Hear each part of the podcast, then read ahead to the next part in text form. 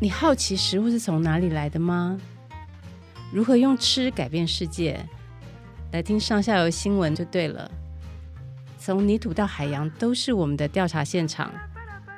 欢迎收听食农搜查线。各位听众朋友，大家好，我是上下游的记者佳珊，又跟大家在空中相会啦。今天呢，要来跟大家介绍的是一个在秋天人气很高的水果，那就是柿子。柿子呢，实在是一个很讨人喜欢的水果，因为它红红的、圆圆的，好漂亮哦。里面又没有籽，然后呢，削个皮就好了，比削苹果还方便哦。而且它的甜味很温和，老少咸宜哦，大家都爱吃。秋天呢，正是柿子盛产的季节哦，而且柿子有很多很特别的故事哦。我们今天特别邀请到的呢，就是在台中和平乡摩天岭的柿子农民黄昭志。阿志呢，出生在田氏家族，他跟爸爸一起种柿子已经很多年喽，是一个很有理念的农民。可是他有一个绰号叫做傻农哦。今天呢，我们就请阿志哦，好好的来跟大家介绍柿子这个水果，也谈谈呢他个人务农以来的甘苦谈哦。为什么叫做傻农呢？欢迎阿志，阿志好，佳珊好，各位听众朋友大家好。哎，我认识阿志应该有超过十年了哦。有，我们两个从没有白头发变成有白头发。是，他一直是我非常敬佩的一个农夫哦。哎，阿志，你种柿子到底是已经多久啦？呃，我务农的时间大概已经将近二十年了。啊，有这么久了？是，所以已经不是青农了。呃，嘿，对，岁月啊，岁月，对。阿志的果园呢、啊，非常美丽哦，整个绿草如茵呐、尤其是到萤火虫的季节哦，整片都是萤火虫，超美的。可见呢，阿志把这个果园生态哦顾得非常好，然后水果的味道也非常自然，非常好吃。那我们今天呢，还是要特别来聊一下这个柿子哈、我们现在讲一下这个柿子到底有哪些种类好了，因为我知道柿子好像有分成。一个是涩涩的那个涩嘛，好涩柿，然后一个是甜柿，像你种的是甜柿嘛。是，那柿子的话，它其实依照它脱色完不完全的分成涩柿、嗯、不完全涩柿跟甜柿、嗯、这几样。那涩柿的话，就是它在树上它是没有办法完全脱色的。嗯，那不完全色柿，它是可以经过人工的方式来给它脱色，像牛心柿。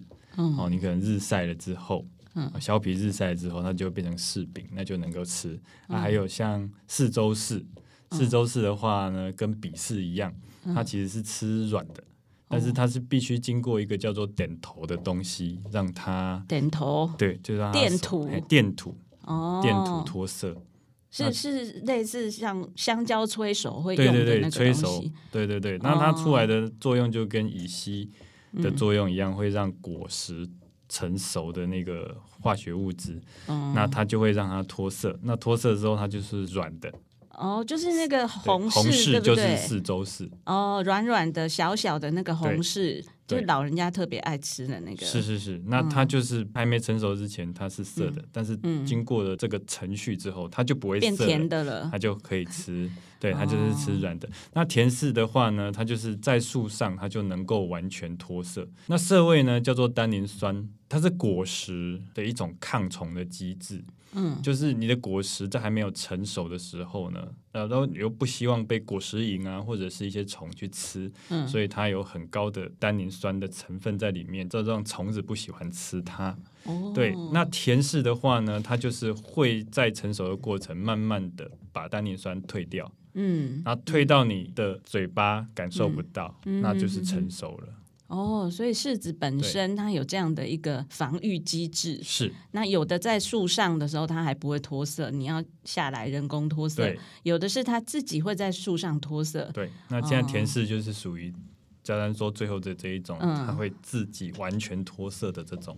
嗯，那脱色的话呢，它的关键是温度，大概在二十六度的时候，嗯，会脱色。哦，对，就是它成熟的时候，你必须温度要到二十六度，嗯，对，它才会脱色。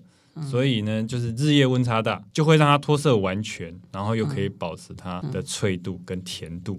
哦、嗯，对，所以为什么摩天岭地区嗯栽种甜柿是得天独厚？嗯、因为它的日夜温差非常的大，嗯、都大概到十五度左右。嗯嗯嗯嗯嗯，是这样子。好，所以我帮大家整理一下哦，就是说色柿跟甜柿呢，像我们看到那个表面有石灰质的那种就是色柿，还有那个软软的红柿呢，也是色柿，都是人工去脱色以后它才不涩了哦，它才变甜了。然后这个甜柿呢，是自己在树上就会脱色了，所以它就不叫色柿，它就叫 甜柿哦。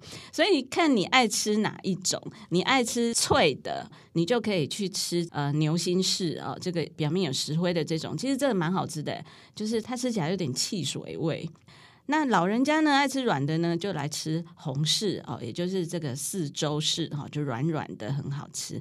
那甜柿呢，就是很自由，你可以自己选择你要吃硬的还是吃软的，因为你放越久它就越软，对不对？对，没有错。好，那阿志刚刚讲到它的果园在台中的摩天岭，摩天岭为什么是甜柿？发源地呢，甜柿圣地哦。大家一讲到甜柿，一定都会看到那个纸箱外面写“摩天岭”三个字。然后这三个字感觉很不真实，哎，就是不晓得在什么仙境的感觉哈。那阿志，你可以讲一下摩天岭到底在哪吗？还有这个田氏哦，到底是怎么来到这个地方的？是，那摩天岭这个地方啊，其实是在台中市和平区，它。就在大安溪的旁边而已。那它跟大安溪跟苗栗卓兰这边就是对望的，对，哦、所以它其实就在苗栗跟台中的交界的这个地方。嗯、那摩天岭地区的海拔大概是七百到一千一，嗯，左右。那哎，当初会有这个田氏呢，是因为我叔公的关系。我叔公是黄清海先生，嗯，哦，他那时候日本时代呢，他有学了一些日文，他有到日本去过，嗯，然后呢，就从那边呢就有带一些枝条回来，然后就嫁接在我们摩天岭上一个土地公庙旁边的一棵台湾原生种的豆豉上面。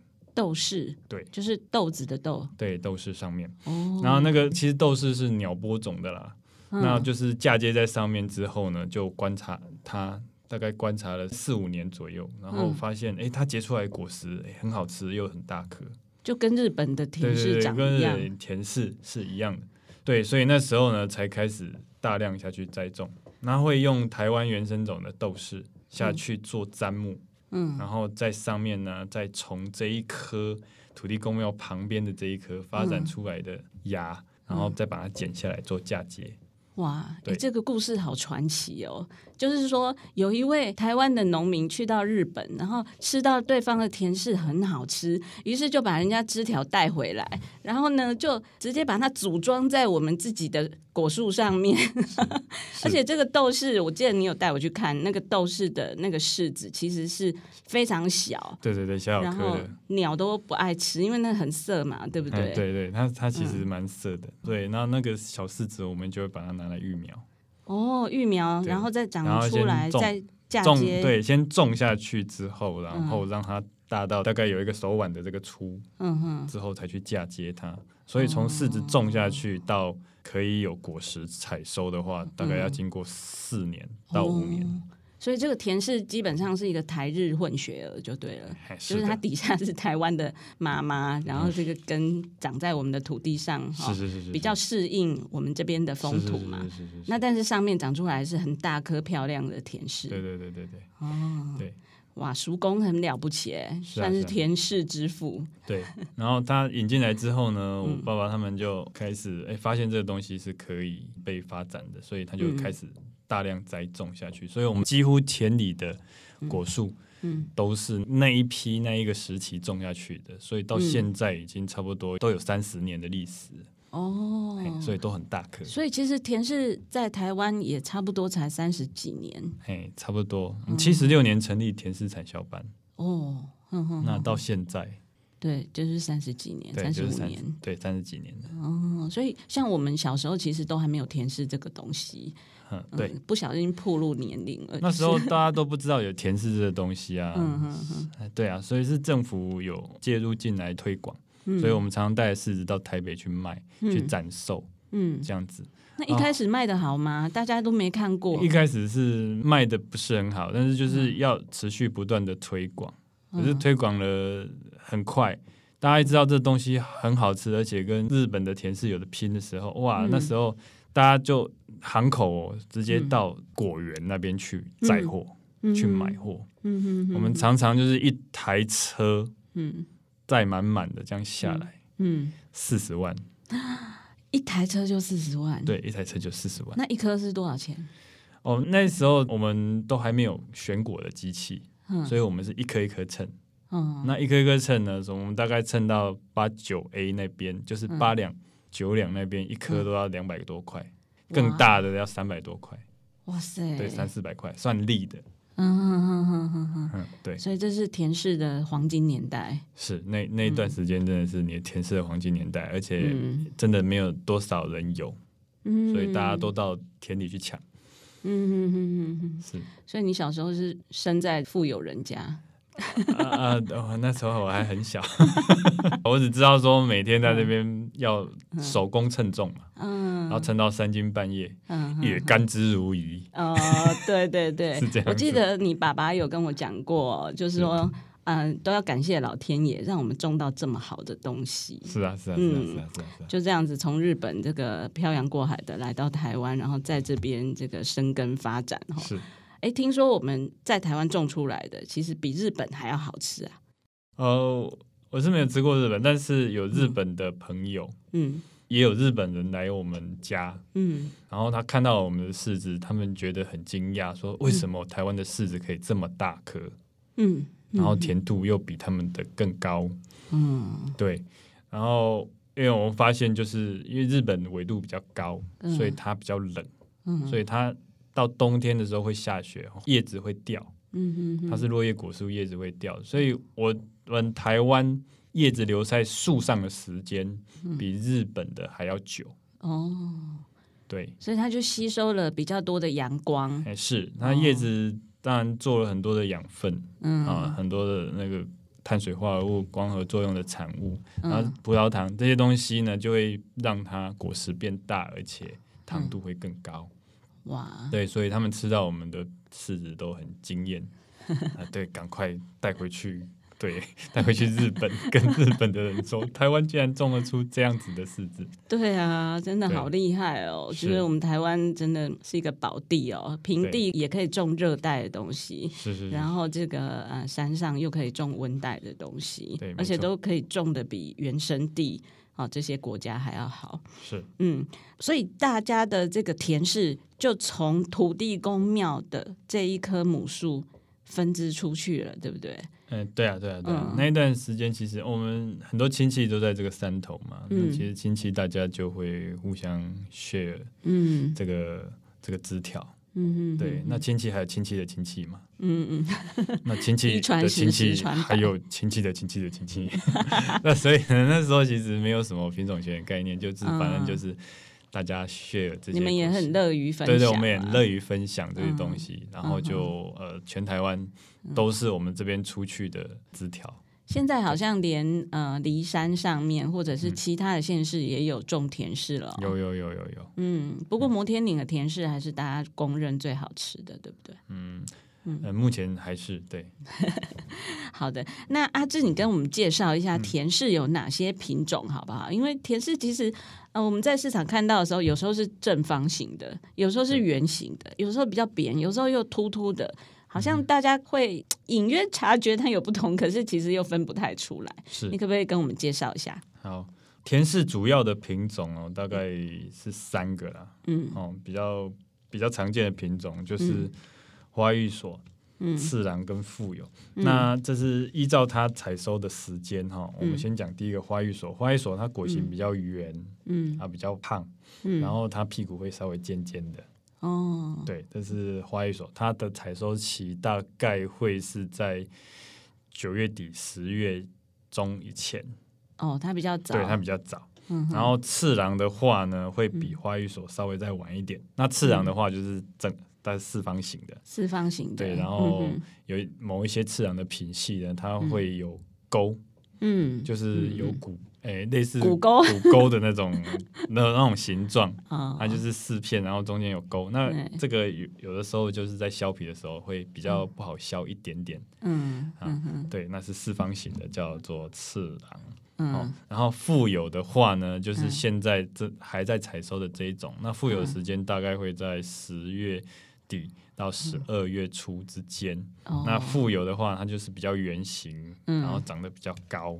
然后屁股是凹进去的哦，屁股凹进去。对，嗯，是，对我我知道那个阿志的小孩哦，他的外号就叫次郎，是，是第二个儿子，所以我们就直接叫他次郎。对啊，你们家的次郎好可爱哦，常常在果园里面帮忙。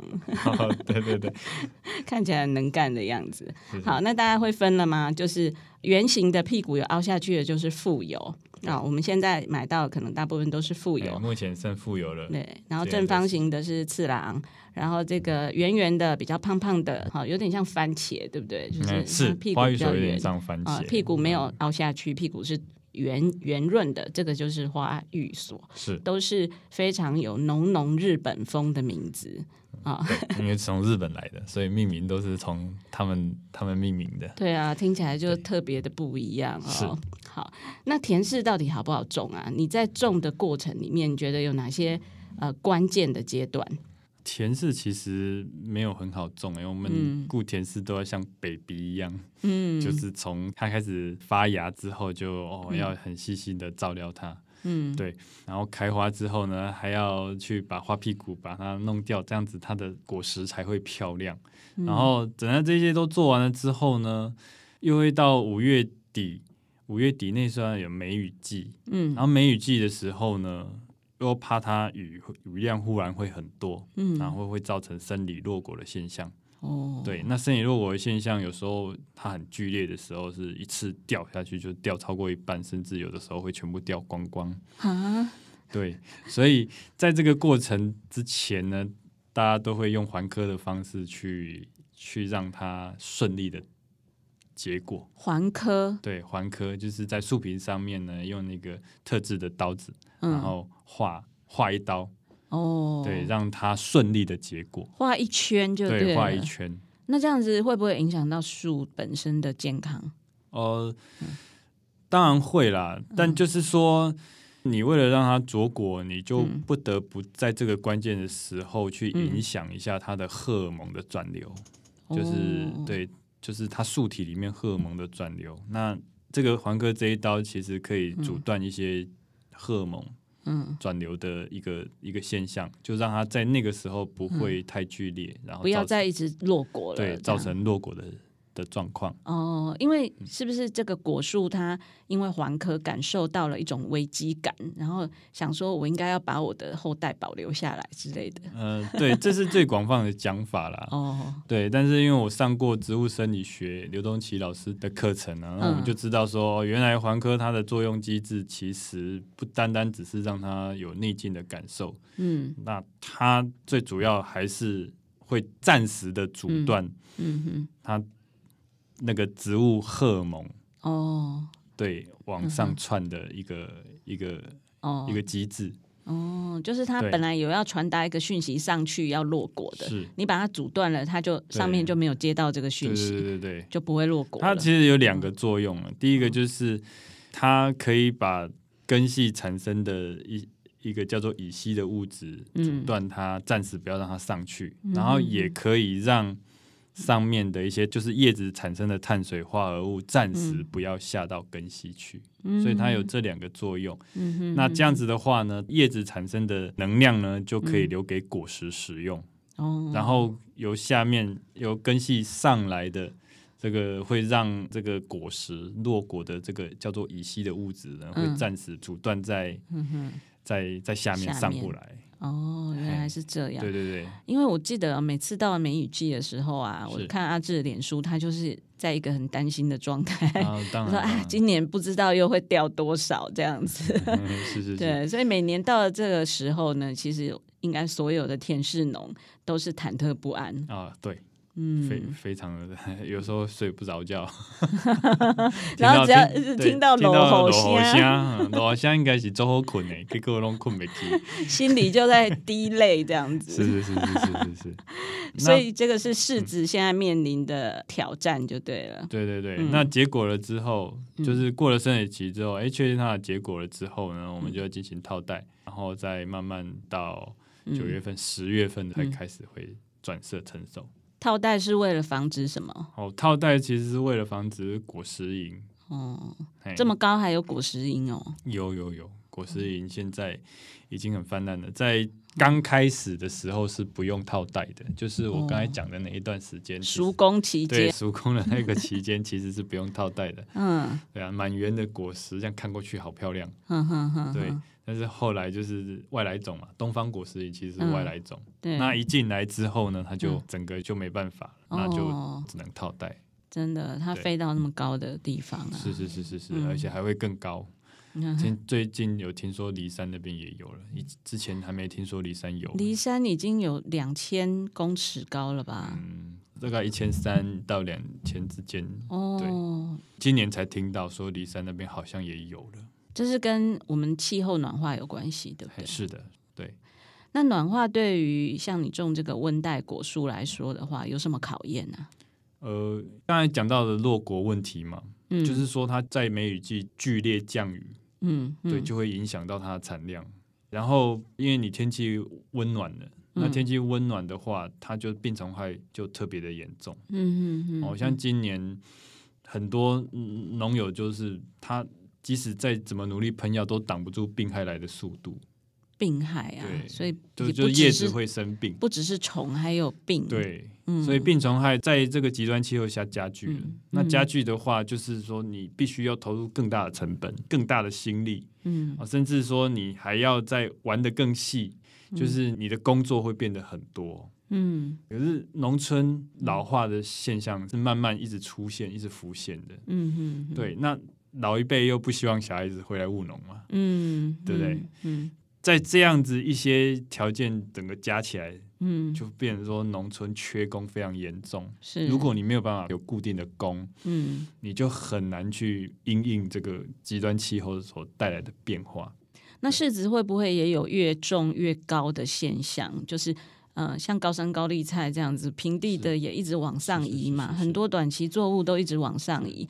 加上问了一个很好的问题哈，嗯，是有越种越高的趋势，嗯，可是极端气候也会有那种极端的冷，嗯，那你要只要极端的冷的时候呢，嗯，会造成它的。叶片就冻伤，嗯，或是你的果实就直接冻伤了，嗯，对，所以不是说它越高，你去种它，嗯、它就会长得比较好，没有，嗯、它如果遇到极度低温的时候，反而会让它有寒害，嗯哼哼，所以这个东西就是你只能适中，嗯，你没有办法再往上追高，了解，那除非你哪几年真的也没有什么寒流暖冬，嗯、那你赚到，嗯，对，但。这很，可是如果遇遇到一个帝帝王级寒流，霸王级的寒流，或者是什么种的寒流，对啊，对，那你那一年你可能就没有，所以农业到最后真的很像赌博，嗯。哼，跟老天爷赌博，对对对，真的是豪赌一场。那你赚了就今年就赚了，可是你今年赚了，你可能前面几年好几年都没有收的。对，对我觉得种果树特别困难，因为如果你是种菜的话，你可能一个月就收一次嘛，你这次没有收，哎，下一次下个月你可能又赚回来了。可是果树不是啊，果树一年就是这么一次，然后这个赌博的赌注是更大的。对对对对对，嗯、赌注很大。那所以现在就是整个摩天岭地区。就是因为我刚才讲的这些事情，嗯、欸，大家也有一些有转做的念头啊，嗯、就是说，哎、欸，柿子这么难照顾，嗯，是不是也有什么其他的果树可以取代？嗯、所以以前是整片的柿子园，对、哦，那现在呢，已经开始有人建做一些桶干啦，嗯，芭乐啦，嗯，对，还有一些桃子啦，桃子，热带水蜜桃这种的。哦，连热带水蜜桃都上山了，都上山了，所以大家会去思考说，嗯，呃，对，这个既然这么困难，嗯、那是不是有什么机会？因为就刚才家长讲的，嗯，同一个鸡蛋放在同一个篮子上，嗯、大家都会想要多种一点其他的东西，看看能不能分散一些风险，不然这么好赌真的是赌注很大。对啊，其实阿志本身就有中芭乐。桶柑还有香蕉嘛，对，对不对？对还有，我记得你们家真的什么都有哎，笋子，嗯、然后什么娃娃菜，是是是，就是一大堆。有时候跟阿志订蔬果箱啊，里面真的是哦，根本就百宝箱哎！而且阿志的蔬果箱很棒，就是他会用叶子来当做包材，是香蕉的叶子吗？哦，它其实是姑婆芋的叶子。哦，姑婆芋的叶子。对。然后，所以你打开的时候，你就觉得哇，好棒啊！好像是那个山上的气息都一起在这个箱子里面散发出来哦。嗯、然后里面就什么都有，有菜，有水果，然后各式各样的颜色哈、哦，在里面，嗯、你就会觉得把山上的精华浓缩在这个箱子里面。嗯、对，哦、那是当了撒农之后了。哦，对对对对对对对，对，你要讲你为什么？外号叫做傻农，我们要谈一下说，其实，在山上做事情哦，真的务农哦不简单。嗯、那要坚持一些理念哦，更是不简单，对不对？阿志其实刚回来务农的时候，跟爸爸有一些理念上的不同嘛。是是是，我这样讲一下，就是我务农大概五年之后，就自己买了另外一块地。嗯，然后那一块地呢，大概也是一甲半，就是说我爸爸原本的地，嗯，跟我那块地加起来呢，总共有三甲。嗯，对。那那个时候，其实我们就已经开始自负盈亏，各自管各自的田。嗯哼，嘿，对。然后，因为你多了一块地，所以你喷药也要两边跑。嗯，两边跑的话，本来你一个礼拜就喷得完了，你现在可能要喷两个礼拜，嗯哼，才能喷得完。嗯，对，那所以有时候说在赶工作的过程呢，嗯，就会吸入农药的那些，嗯，对，就会比较多，嗯，对。那有一次呢，就是在赶工作，然后后来就是喷完药回来之后呢，就发现哎，爸爸的那个状态蛮奇怪的，嗯，对，然后开始会吐，哦，对，然后我就说，哎，你这不对哦，我们赶快去挂急诊看一下医生，对，就跑到东市的医院去，嗯，然后的。医生拿那个手电筒照他的瞳孔，他的瞳孔没什么反应，就直接告诉你说：“你这个是农药中毒。”来告诉我你喷哪一支？好恐怖哦！对，然后到底是喷哪一支？然后说：“啊，那你有跟他一起工作嘛？对不对？”欸、我说：“对，我我有跟他一起工作。那你也看一下，嗯、就一看你也有，对你也有。然后两个人就双双农药中毒，对对对对，然后这两个就去旁边一人躺一床。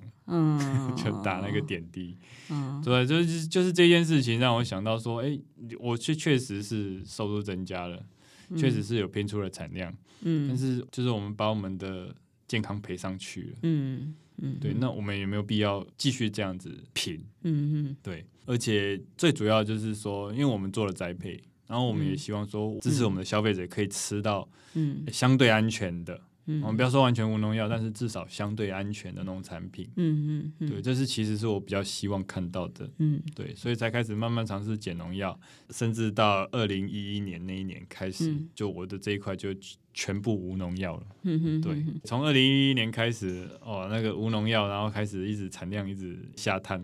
啊，对对对对，所以这个过程也是非常艰辛的。而且爸爸其实是反对的，那他爸爸其实是非常反对，嗯，欸、他会说这么好的田地，然后你又这么年轻，嗯、不利用年轻好好的赚一点钱，嗯，你到底在想什么？所以那几年非常难熬，有时候不敢回家，嗯，对，就明明都在山上种田事，可是却不敢回去家里，对，是，然后没有柿子可以收，没有柿子可以收怎么办？嗯、你就只能种菜。哎，种一点其他的东西，然后来卖，来维持收入。嗯嗯，嗯对，这样子。可是后来爸爸有理解了啊，不是吗？爸爸理解是一段漫长的过程啊。嗯，对，嗯、因为其实很多人在关注你，嗯，很多在加油的，到最后看到你这么低产，他们其实也。不敢再加油，你知道吗？对，对我的心情也差不多是这样。是，尤其是加三，就在想说，阿志还要这样继续下去吗？然后人家套袋都那么多袋，然后他的袋子却很少，那到底我要不要再继续帮他支持下去，鼓励他这样子？对啊，到底是在。帮助他这个掉入泥淖里面呢，还是 对？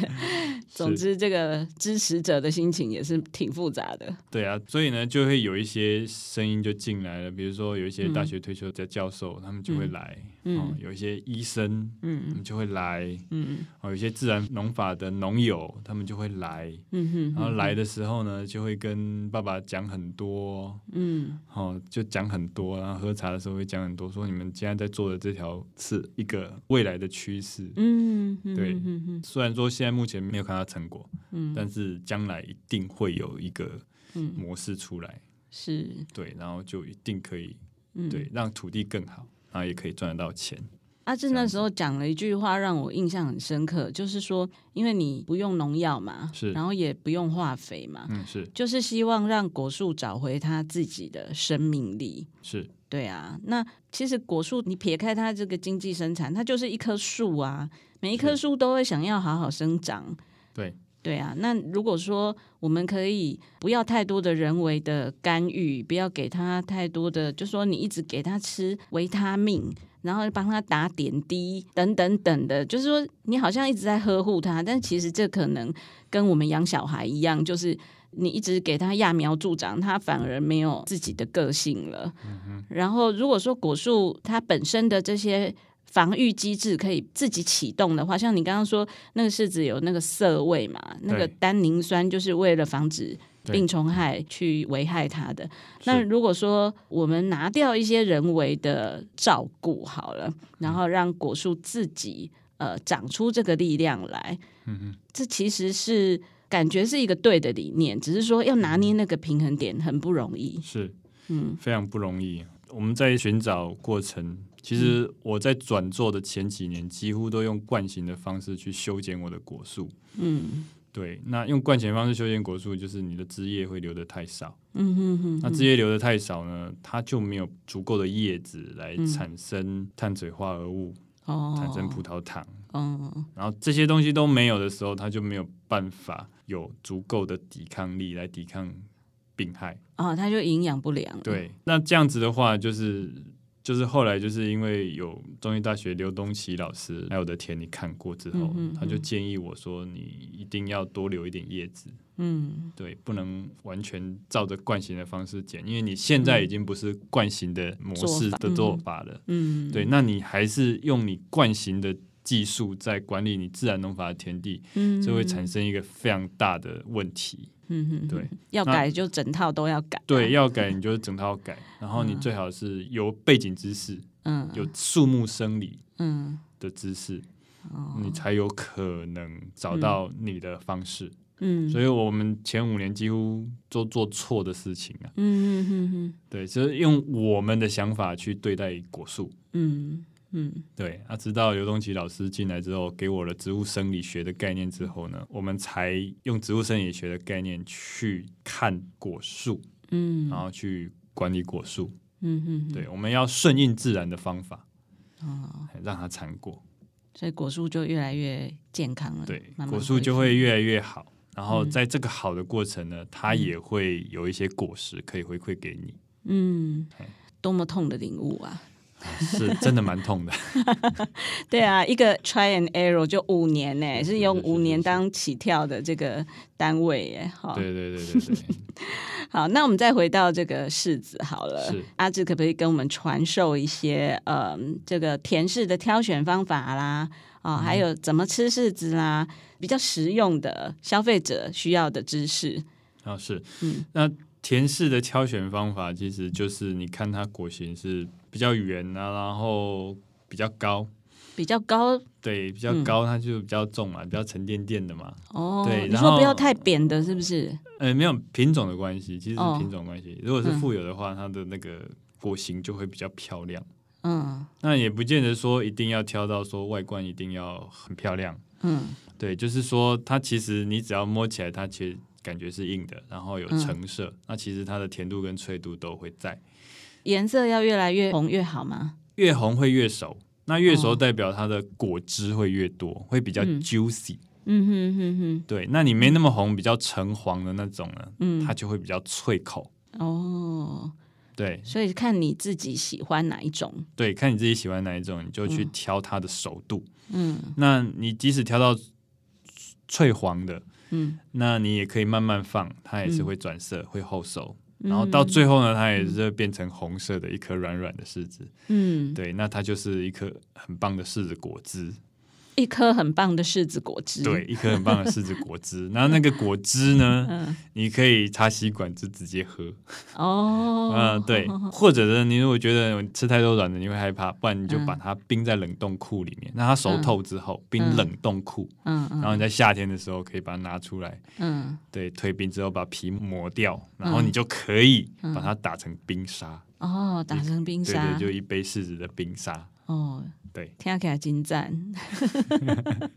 原来柿子还有这种创意吃法哦。是是是。对啊，我就有看过你们家次郎把吸管直接插在那个柿子里面。嗯，对。所以它就是很像 baby food 哎，婴儿食品的感觉。对对对对对对啊！通常这种熟透的是在树下才会有的。哦。嗯，就是虫害或是病害造成它的落果。嗯。然后它就会熟透。嗯哼，那你通常到果园里面去的客人就可以直接当场享用一杯嗯。甜柿的果汁这样子。哦，哎，为什么甜柿里面呢、啊、通常没有籽，但是有时候也会切到有籽的，是。这是怎么一回事？嗯、原则上甜柿是没有籽的，嗯，但是如果说它有授粉，嗯，就会有籽，嗯，那授粉树在哪里？有特别的雄花的品种的柿子。嗯，好，那也有有人会特别种那个，因为那个在授粉的时候，有授粉的果实比较不容易落果，哦、就生理落果比较不容易落果。哦哦哦，对，有人会特别种那个。嗯，但但但这是在以前。嗯，对，那现在呢？因为其实有籽的话，它会影响它的品质，他会觉得，哎、欸，外观、嗯、哦，有籽的话，它的柿子啊，嗯，以富有甜柿来讲，它屁股就会尖尖的。哦，突突的，对，它就不是凹进去的，它就长得跟花玉所很像了。嗯哼哼哼，对，那一般客人不喜欢柿子有籽，嗯，对，所以后来这个方法呢就没有人用了。嗯，那为什么还会有籽呢？嗯，如果你的富有田氏跟嗯。跟这个花玉所田氏有种在一起，或是种在附近的话，嗯，因为花玉所田氏是雄花、雌花同株的，嗯哼。就是说，你时间到了，你没有去摘雄花，嗯，那它的雄花呢，花粉对的花粉呢，就会透过媒介，就是一些昆虫的媒介，嗯、蜜蜂啊，或者是苍蝇啊，或者是一些，哦、对，它就会授粉到富有的雌花上面，嗯、那它就会有籽。哦，原来是这样啊。对，好，除了田氏以外，哈，我们也顺便谈一下其他的，因为我觉得有一个。呃，被遗忘的好东西就是柿饼。哎、嗯，柿饼的话呢，它是呃色柿的种类做的嘛，对不对？就是说它是那个牛心柿啦，或者是那个石柿哦，石头的石。像大家有印象的话，就是那个新竹啊，在晒柿饼很有名嘛，那个场面。嗯、风对对，酒酱风。酒酱风，然后这个用日晒跟这个风吹，把这个柿饼呢烘成很天然，然后很。美味的这个一个零食哦，它其实也是一个果干嘛，对不对？对啊，那可是这个东西我觉得有点被遗忘了，就是大家可能觉得这是什么？哎，老 Coco 的才会吃的哦。但我有看到那个嘉义番路乡的农会哦，嗯、他们把那个冰淇淋包在这个柿饼里面，哦、就是里面把它挖空，然后装冰淇淋。冰淇淋是那个阿里山乌龙茶的。哇，那个真的超好吃的，就是我前阵子才去订货，然后宅配一箱来这样，然后每天就吃一颗，晚上就觉得啊、哦，人生这个 就是这么的美好，这样。是是是。对啊，那呃，我觉得柿子哦，真的是我们台湾很美丽的风景，然后甜柿呢，更是一个从东洋来的宝物啊，对啊，在我们这个土地上面能够长得这么好。然后，在这个美好的秋天呢，品尝美味的柿子跟柿饼，就是作为台湾人很幸福的事情。好，是好，那我们今天非常谢谢阿志来到节目里面啊、哦，跟我们分享甜柿的这些秘密。那大家以后呢，有空也可以到摩天岭。来找阿志聊天哦，嗯、对，然后他种的东西真的很多元哦，嗯、呃，除了香蕉、芭乐、枇杷啊、顺治，然后还可以看萤火虫哈。哦今天呢，我们节目就到这边了。希望各位听众朋友，如果喜欢我们节目的话呢，就帮我们分享给更多的人听。好，不用多，每个人帮我推荐三个朋友就好了。这样 对，好，感谢大家喽。哈，有空呢，也请帮我们填个问卷哦，给我们更多的回馈。那我们今天非常谢谢阿志，谢谢佳珊。嘿，我们下回见喽，拜拜，拜拜。以上内容是由上下游新闻团队制作。我们是一个线上媒体，特别针对农业、食物跟环境制作每日新闻与深度的调查报道。欢迎大家上网搜寻上下游新闻市集。